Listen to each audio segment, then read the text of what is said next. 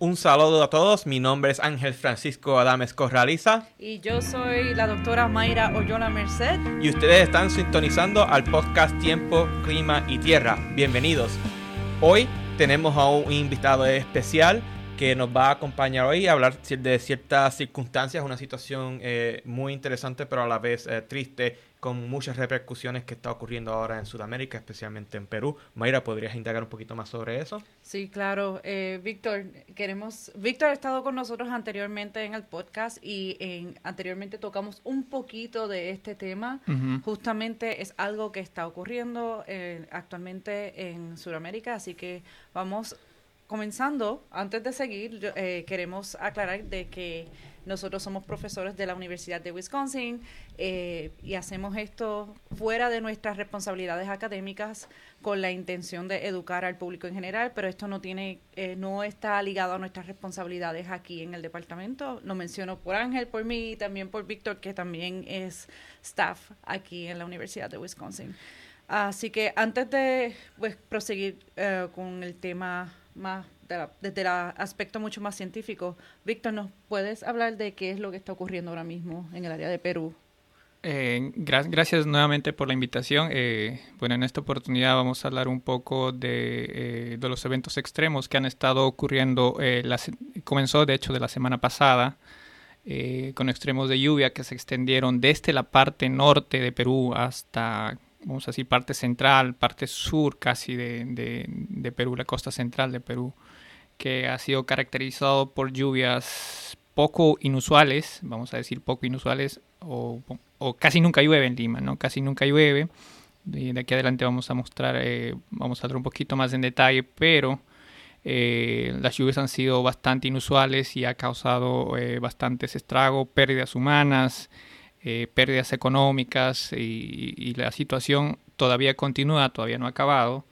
Eh, esta semana sigue lloviendo, eh, la parte norte del Perú sigue, sigue, los ríos siguen inundando las casas, siguen, siguen causando todas esas pérdidas humanas y económicas, las carreteras han sido destruidas, etcétera, ¿no? Pero Lima, Lima no ha sido ajena a este, a este desastre de lluvias poco inusuales eh, ha, habido, las quebradas han sido activadas, ha habido mucha pérdida humana y, como ocurrió en el año 2017, eh, este fenómeno ha sido atribuido nuevamente a lo que nosotros llamamos como el niño costero. Y esto nos trae varias preguntas, Víctor. Una de ellas es, eh, ¿cuándo empezó a suceder esto? ¿Cuándo vieron los primeros indicios y qué qué es lo que se te está refiriendo, que es el niño costero, porque mucha gente escucha sobre el niño, pero tal vez no el niño costero. ¿Qué es esto y cómo se diferencia lo que nosotros llamamos el niño en el diario vivir? Eh, si, bueno, si nosotros vemos el mapa de, de, eh, temperatura del mar en todo el, el, Pacífico Central, el Pacífico Ecuatorial, vamos a ver que este año estamos saliendo de un año eh, la niña, entonces, estamos teniendo condiciones de la niña, pero de un momento a otro, este, eh, la, temperatura, sobre todo en la costa oeste de Perú, eh, se calentó muy rápidamente. Esa es una de las cosas que también caracteriza a un evento del niño costero. Y, ha comenzado hace una semana y media. ¿no? Se veía un poco los indicios que ya la temperatura del mar se estaba calentando en, en la costa norte pero ese calentamiento, como ocurrió en el 2017, como ocurrió en el 1925, es, ha sido bastante abrupto. En, dos semanas el mar se ha calentado a, por encima de los 5 o 5 grados en anomalía positiva. Y eso ha, causado este, lo que, bueno, todas las lluvias que hemos estado observando en estas, en estas, eh, en estas últimas semanas. Entonces, eh, yo quería un poco eh, hablar este, a qué realmente nosotros en Perú referimos el fenómeno del niño, entender qué es la, cuál es el concepto original del, del fenómeno del niño. ¿no? Eh, como sabrán, el niño es eh, un concepto que se refiere eh, a condiciones anómalas en el Pacífico Central, pero que tiene muchas, desde el punto de vista de, impacto, es como si existiera una gran variedad de, de, eventos del niño. ¿no? Pero a lo que nosotros nos referimos, eh, yo, eh, bueno, los que no nos van a poder ver, pero estoy, yo estoy mostrando ahora, eh, ahora mismo el, mapa de, Perú. la localización en América del Sur. como pueden ver, América del Sur, Perú se localiza más o menos desde 5 norte hasta 18 sur. ¿No? Entonces, somos eh, un país eh, obviamente tropical. Si comparamos con el hemisferio norte, estamos casi, casi como, como Cuba, ¿no? Entonces, eh, evidentemente seríamos un país tropical y, toda la costa central, la costa sur del Perú, debería ser caracterizado por muchas lluvias. Pero, ¿qué hace que la costa, que la costa, vamos a decir que toda la costa, desde, este, desde el sur hasta el norte de Perú, es una costa desértica? ¿Por qué tenemos esas condiciones? Primero muy importante es la presencia de los Andes. Eh, los Andes juegan un papel fundamental para que eh, no tengamos lluvias en la región costera de Perú. Entonces ese, juega un papel bastante importante, ¿no? Por ejemplo, si, si ustedes vieran o tuvieran un mapa a la mano, verían que, que la parte este de esta, eh, vamos a decir, la Amazonía peruana, entonces ahí está todo pintado de verde porque llueve un montón. Entonces los Andes funcionan como una barrera física y entonces la humedad y todo lo que viene de, eh, traído desde el Atlántico no consigue atravesar los Andes, es bastante alto. Entonces ese es un, principal mecanismo que, nos explica por qué no tenemos lluvias en toda la costa peruana. El segundo mecanismo nosotros podríamos decir la presencia de, eh, de aguas muy frías que nosotros llamamos la corriente de Humboldt. Esa corriente de Humboldt básicamente, eh, bueno, vamos a decir que trae agua, aguas polares para toda la región, eh, vamos a decir que toda la región de Perú está básicamente cubierta por aguas frías, ¿no? Entonces, si, tú comparas eh, una misma región en Perú, por ejemplo, y vas a, otro país de Brasil en, la misma latitud, vas a ver que la diferencia es realmente inmensa. Entonces, esa es otra de las condiciones que no permiten la formación de nubes y por lo tanto en toda esa región no precipita. Entonces, eso es lo que eh, generalmente se ve. Son los principales mecanismos que, te dicen que en Lima, o en la región costera, en Lima, en todas esas regiones, básicamente no tenemos lluvia. Entonces aquí, eh, simplemente para tener un ejemplo, eh, más o menos la climatología de lluvia, esto es para una estación en Lima, podemos ver que no, no, no pasa de los 2 milímetros por año acumulado. No, lo máximo que, ocurre es más o menos en junio-julio, pero eso está asociado más a brisa marítima, que son procesos más locales.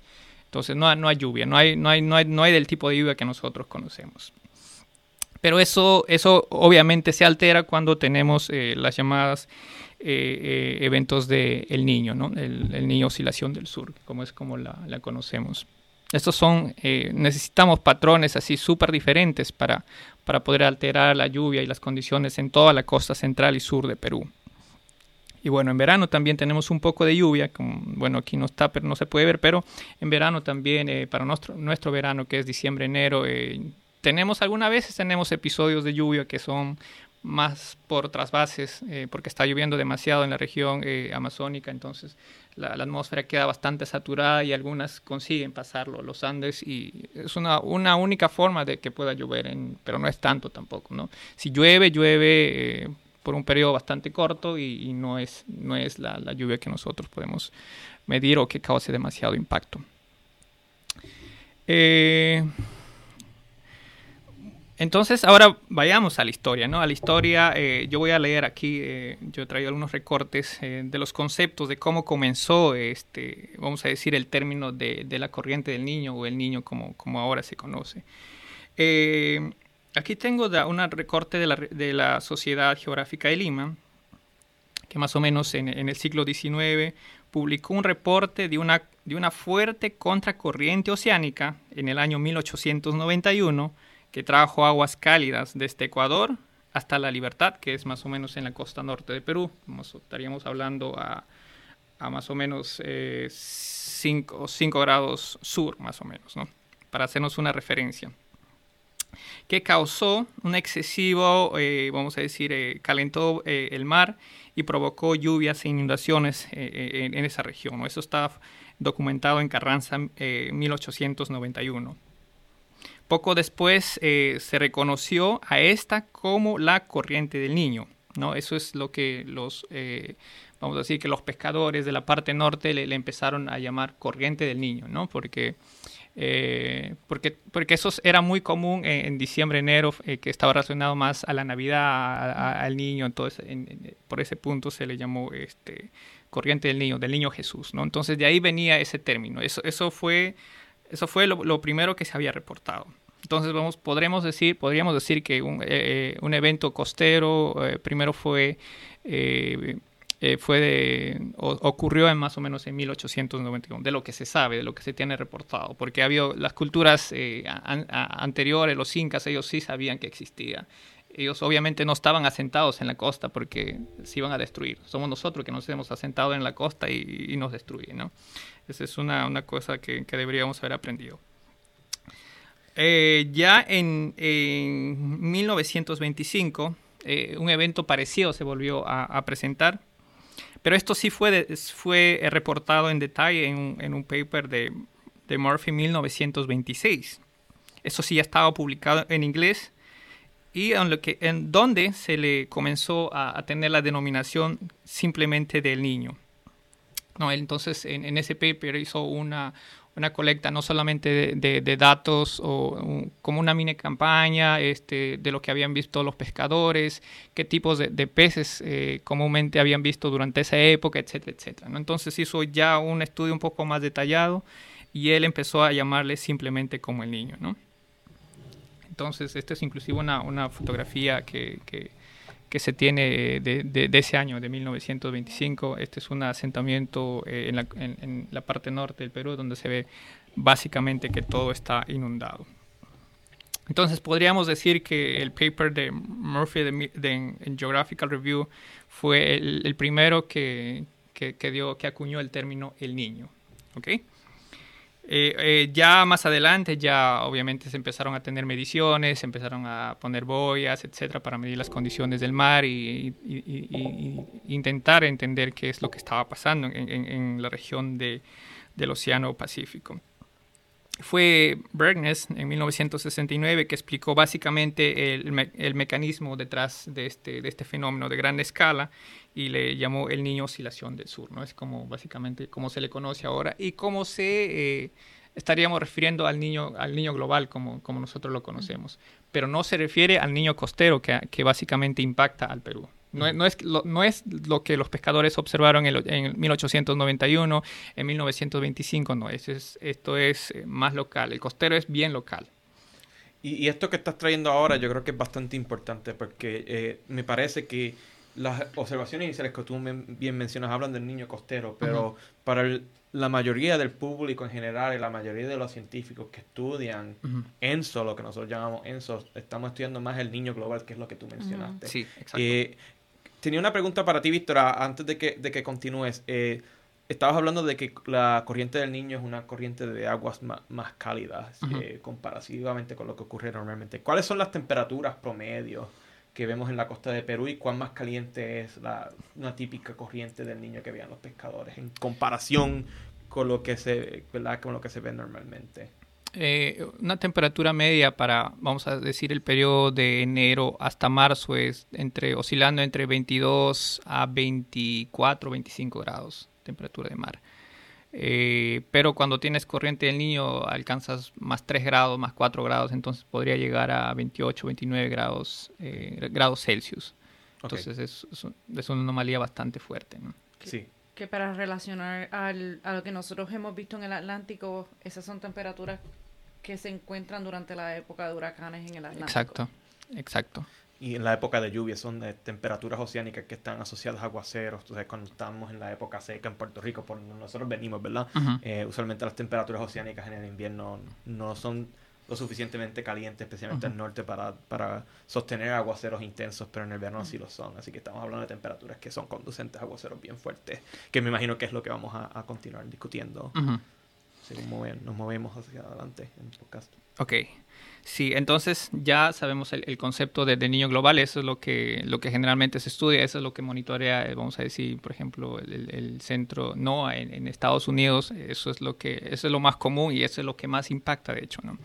Entonces, a partir en, en el año 2016-2017 ocurrió un evento, eh, eh, otro evento, ¿no? Que se parecía a 1925, porque antes de eso no teníamos ningún otro evento que, que siquiera se le pareciera al evento eh, de 1925. ¿no? Entonces aquí, por ejemplo, mostramos eh, los dos tipos de niños costeros que ocurrieron en, eh, esto es de 1925 y esto es de, mil, de 2017, los dos eventos que teníamos anteriormente. Entonces, como pueden ver, 2017 nosotros estábamos saliendo de un evento del niño bastante fuerte, vamos a decir, del niño global, del ENSO global. Ya estamos entrando a condiciones casi neutrales, yendo casi para niña, pero en febrero o marzo se disparó una anomalía bastante fuerte en la región costera y causó eh, bastante estrago. Entonces, como, como, se pueden ver en, el mapa que estoy mostrando aquí, eh, está básicamente condiciones neutras o niñas en el resto de todo el, Pacífico ecuatorial, pero tienes una región bastante eh, centrada en la costa norte, costa en, el sur de, de, Ecuador, que tiene anomalías bastante, bastante cálidas. ¿no? Eso es para el 2000, 2017, 1925, que se parecían bastante. Y si tú vas ahora de este mismo año, nosotros estábamos saliendo de, dos periodos de la niña continua. No, no, había ninguna evidencia de que podrías esperar algún tipo de niño en, todo el Pacífico. Pero de un momento a otro pasó dos, eh, vamos a decir, comenzó a finales de febrero y en marzo disparó rápidamente anomalías bastante fuertes en, la región eh, en la región costera de Perú. Entonces fue a partir de ese de ese 2017 donde el, vamos a decir el comité de multi, multisectorial de Perú donde tiene bastantes, eh, eh, bueno, tiene el Instituto Meteorológico, el Instituto Geofísico y algunas universidades que, que empezaron a decir que deberíamos tener un índice para monitorear ese, ese fenómeno que no es el fenómeno global, es un, es un fenómeno bastante regional. Entonces, eh, que nosotros le empezamos a referir a partir de ahí como el niño costero. Entonces, un antecedente previo a eso fue en 1925. No había ninguno que se parecía.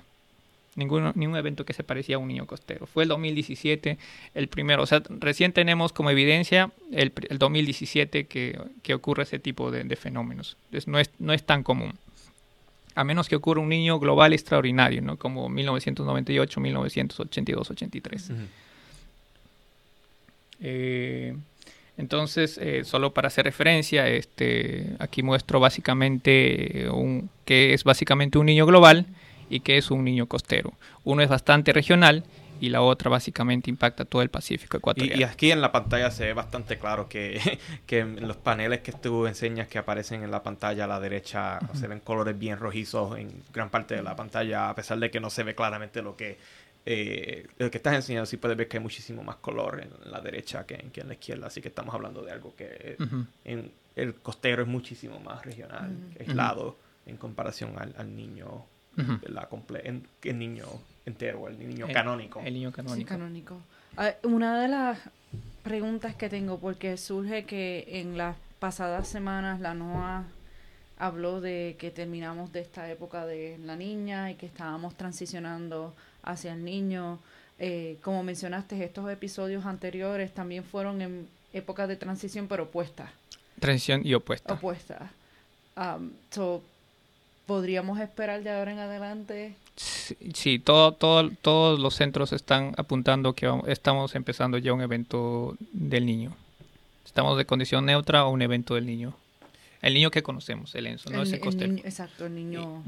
Y uh, siguiendo la pregunta de Mayra, tengo una pregunta adicional. Eh, estabas hablando sobre, ¿verdad? El niño costero y las diferencias entre el niño canónico y el niño costero. Eh, ¿Con cuánta frecuencia tú tienes un niño costero que comienza y se convierte en un niño canónico o viceversa? ¿O puedes tener un niño costero sin que se desarrolle a un niño canónico? Eh, eso todavía está muy difícil de saber porque eh, tendríamos que sacar conclusiones de solo un evento y ahora de este evento. Okay. Entonces no podemos decir, este, con dos no puedes decir casi nada. Y además hay muchas diferencias porque este de aquí comenzó después de una niña y el anterior estábamos saliendo de un niño. Entonces, ¿cuál es la diferencia? ¿Dónde está? ¿Qué, qué, cuáles son los mecanismos? ¿no? Entonces, un poquito más adelante vamos a ver cuáles son podrían ser los posibles mecanismos que estarían disparando ese tipo de, niño de niño costero, ¿no? Sí. Ok, perfecto. Gracias por aclarar eso, Víctor, porque tenía, ¿verdad? tenía esa duda en mente, pero eh, esto para los que nos estén escuchando es para que sepan que estos eventos son, ¿verdad? Tienen que ser de mucha duración, tienen que ser de eh, baja frecuencia, que es que ocurren lentamente, pero también que no son sumamente comunes, así que no tenemos simplemente los datos observacionales para hacer un análisis conclusivo de lo que está ocurriendo en, este, en esta región. para recapitular, mencionaste dos eventos, el actual, el del 2017 y uno que quizá ocurrió o fue reportado en el 1891. Exacto. So, si vemos la, la ocurrencia... No, después de 1891 pasó de 1925. So, por lo general eh, siempre hay décadas hay entre un, eh, evento sí, hay, evento. sí. Este que ha sido de 2017 ahora a 2023 es bastante preocupante. Preocupante, por, por, por llamarlo así y creo que vamos a tocar eso un poquito más en adelante, ¿verdad? Que, porque si esto es una coincidencia, si no lo es, si hay algo que se está pintando, eh, que podemos discutir más adelante. Pero ahora mismo, eh, realmente quiero que continuemos la conversación en la dirección de que qué es lo que ocurre cuando estas temperaturas se calientan. Estamos hablando de un calentamiento de 4, 5 grados Celsius, que son, ¿verdad? Para los que no escuchen, están más acostumbrados a Fahrenheit, son 10 grados Fahrenheit casi. Eh, de calentamiento. Estamos hablando de 8 10 grados de calentamiento en grados Fahrenheit. Eso es una diferencia, ¿verdad? En, para los que estén familiares entre un día fresco y un día bien caluroso, o un día frío y un día fresco. Eh, es una diferencia bastante grande. Así que con eso dicho, eh, Víctor, ¿qué, ¿qué ocurre una vez empiezan a calentarse esas temperaturas? Estamos hablando de lluvias, pero también qué otras cosas ocurren en los patrones de esta región que están llevando al evento que está ocurriendo ahora mismo. Ok, so, solamente para continuar, este, habríamos que hacer, vamos a hacer dos diferencias. Vamos a hacer este, diferencias entre un niño global y un niño costero. Eh, ¿Qué es básicamente? Un niño global es un, calentamiento, vamos a decir, anómalo, pero eh, en la región central, casi en toda la región ecuatorial del, Pacífico, incluyendo la región, eh, vamos a decir, el Pacífico Oeste, Pacífico Central, Pacífico Oeste, es un evento bastante grande. Eh, a diferencia del niño costero, es un, es un calentamiento eh, más regional, básicamente centrado en el Pacífico Oeste, en la costa norte de Perú y también el litoral de Ecuador, que también es bastante común. ¿Cuáles son los impactos? ¿Qué, ¿Cuáles son los impactos? De, global se tiene ya bastante reportado. Eh, se sabe que el niño ah, impacta, eh, bueno, vamos a decir, regionalmente y globalmente a través de las teleconexiones. Si tú tienes un evento del niño así de tan fuerte, eh, básicamente altera todo el sistema, todo el sistema atmosférico. Entonces no hay forma de que, de que vamos a decir, de que te salves de un evento del niño de esa magnitud que es bastante global. Pero de un niño costero solamente afecta, vamos a decir, la región de Perú y una parte de la, región de, vamos a decir, de Ecuador. Entonces, del punto de vista de, impacto, eh, podríamos decir eh, que esas son las grandes diferencias. Uno es bastante regional y el otro, el impacto es bastante global. ¿Ok? Eh, en, términos de impacto, eh, yo aquí, por ejemplo, este es de un recorte de periodístico que, también lo, coleccioné para, esta, para este podcast eh, y, puedes ver claramente eh, los principales impactos que son, esto es, el, el, primero puedes ver que, está en blanco y negro, obviamente, es del año 1925 y para las mismas regiones, para la misma zona, inclusive donde las personas vivían, vamos a decir que uno vivía en la calle, eh, vamos a decir, 28 y, tú vas nuevamente el 2017, calle 28 está inundado de la misma manera. Entonces, eh, esa es la, vamos a decir, la similitud cuando ocurren este tipo de eventos. Eh, lluvia es lo que principalmente, lo que afecta, es el principal impacto, el impacto en las lluvias. Sea, no hay, ciclónicos, no hay, no hay como no hay un huracán que esté destruyendo las casas. Las lluvias, el exceso de lluvias eh, en la región del costa norte, costa central, se podría decir como el principal impacto de, este evento del niño costero. Esto no sería tampoco un, impacto si, si, si, vamos a decir, si las construcciones, si, si todo estuviera preparado para las lluvias. Lima está, está, Lima y toda la costa está ubicada en una región donde no llueve, entonces las casas no tienen a decir, un techo donde podría discurrir el agua. El sistema de alcantarillado, el sistema de drenaje no existe porque no llueve. No es necesario. No es necesario. Sí, como tú mencionaste, esto es una región que es semiárida, es árida, no, llueve mucho. No, eh, no, llueve. de por sí el terreno está en erosión porque es un desierto, eso no va a absorber la, cantidad de agua que está recibiendo. No tienes la vegetación para No, no hay vegetación, no, no, no hay nada de esas cosas. Entonces, eh, como decía, ¿no? el impacto en las lluvias es eh, bastante, bastante fuerte. Este es, un, este es, un, río, por ejemplo, en la costa norte, no sé si se puede ver bien, donde la, inundación que, ocasiona, es, sobre todo en la región norte, es bastante, bastante fuerte. ¿no? Entonces se lleva los puentes, se lleva, se lleva todo, o sea, todo al a, a, su paso. Entonces, lluvia, eso es lo, que tenemos que tener en cuenta. La lluvia ocasionada por este sistema anómalo es de lo que más, lo que más impacta.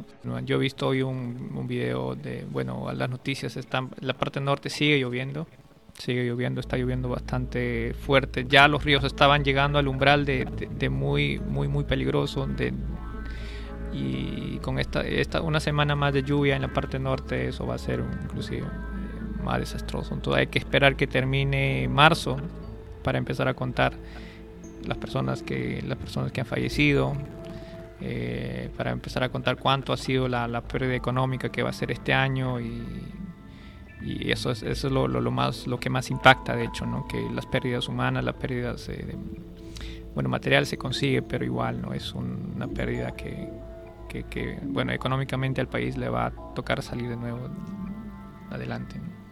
Sí, y aún, ¿verdad?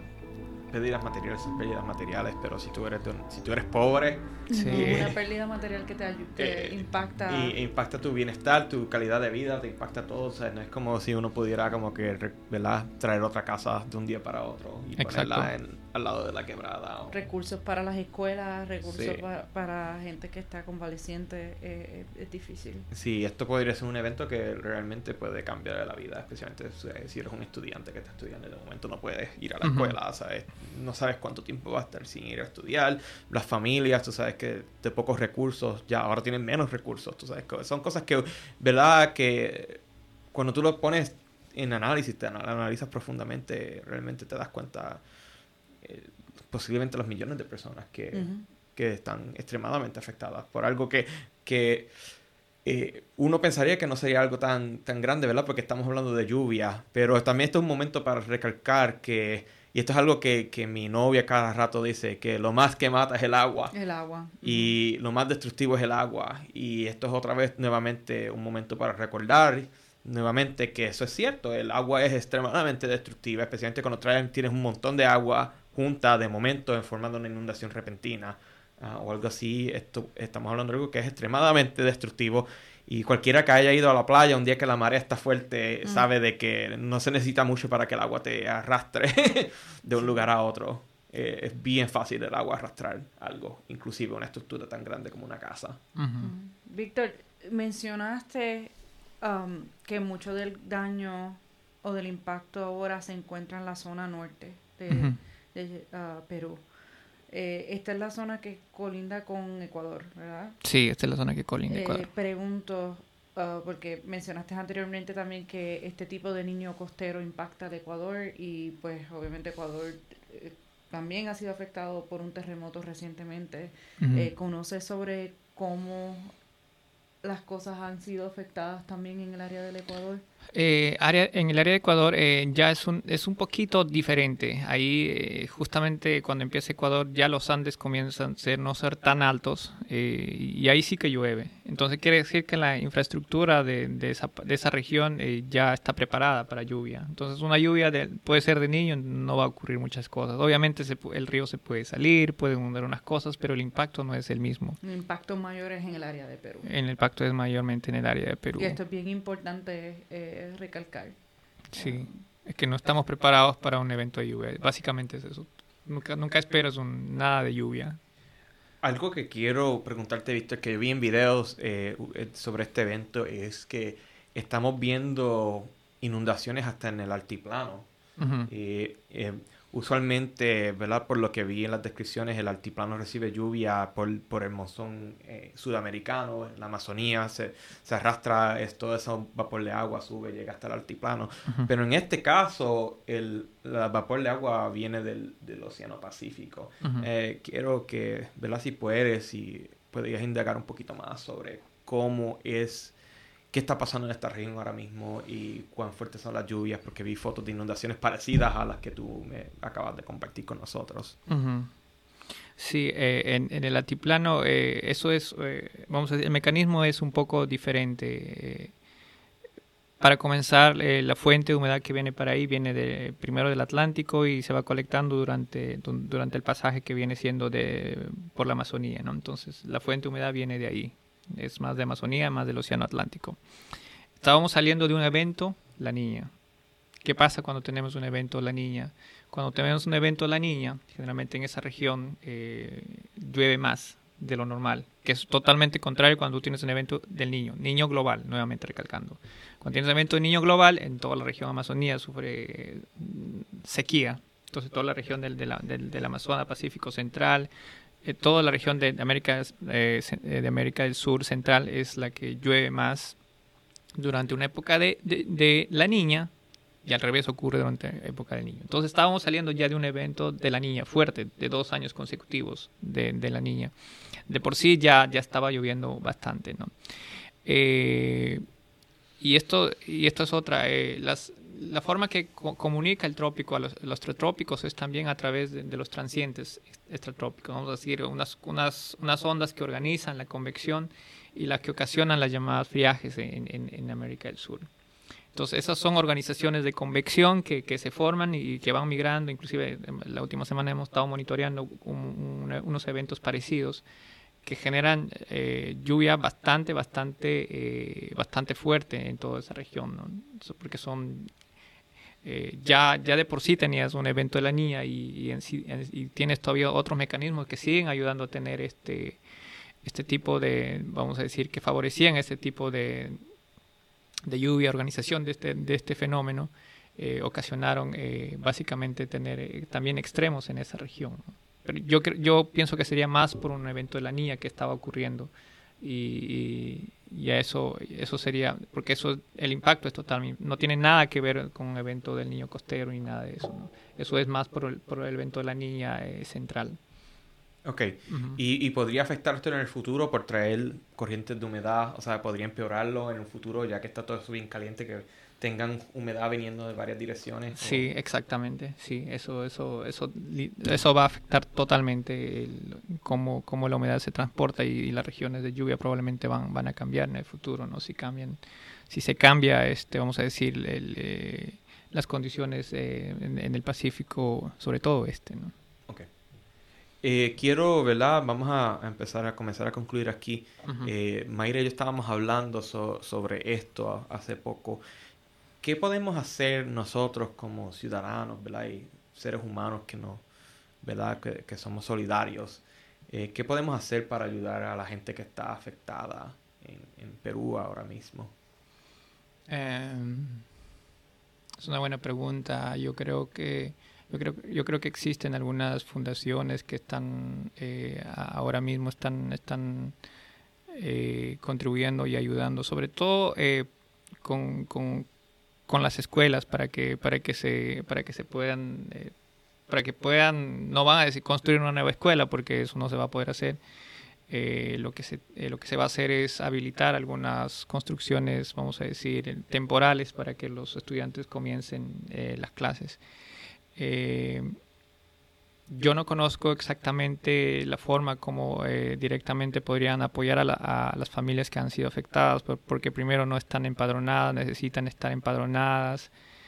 Y yo creo que las regiones, eh, los gobiernos regionales también están, están, yendo, están intentando apoyar este, eh, para que el impacto sea menor y para que no sean eh, las carreteras sean nuevamente abiertas porque cuando no tienes carretera no puedes llevar tus productos a Lima obviamente Lima es el mercado grande eh, entonces tienen que, tienen, que, construir los puentes que se lo han llevado las carreteras tienen que abrirlas etcétera pero así ayuda yo creo que no Ah, no, no, conozco la forma como, cómo se podría ayudar directamente a las familias que han sido afectadas. No, no sabría decirte esa parte. Sí, me parece que eh, esto siempre es un problema en caso de, de desastre. Eh, y me parece que en el sentido, por ejemplo, de nosotros que somos Puerto Rico, tenemos el beneficio de la línea directa a otros países, pero hay muchas veces que es mucho más difícil el enviar ayuda y enviar ayuda a las personas adecuadas. E mm. incluso en el caso de Puerto Rico, que pues tiene una relación directa con Estados Unidos durante María, eh, vimos casos en que um, cosas se perdieron o no llegaron a las personas que más lo necesitaban. Eso así. Así que por eso es bien importante eh, buscar agencias que en realidad puedan y estén comprometidas en ayudar a personas al respecto y que tengan el potencial de ayudar a personas que puedan hacerlo. Es increíble. me, he quedado sin palabras ah, pensando en, el posible impacto especialmente a, estudiantes o, bueno, a población en general, pero pensando en estudiantes porque también durante el paso de María nosotros conocemos la historia de varios estudiantes que una vez más en Puerto Rico que quizás tengan un poco ah, de mayor acceso a ciertos beneficios. Eh, estudiantes que perdieron computadoras, perdieron sus hospedajes completos, libros, y cuán difícil se les hizo, incluso estudiantes que tuvieron que salir de Puerto Rico para poder terminar su educación. Ah, es lamentable. Estás tronchando los sueños a muchos jóvenes y estás destruyendo las vidas a muchos adultos y jóvenes también.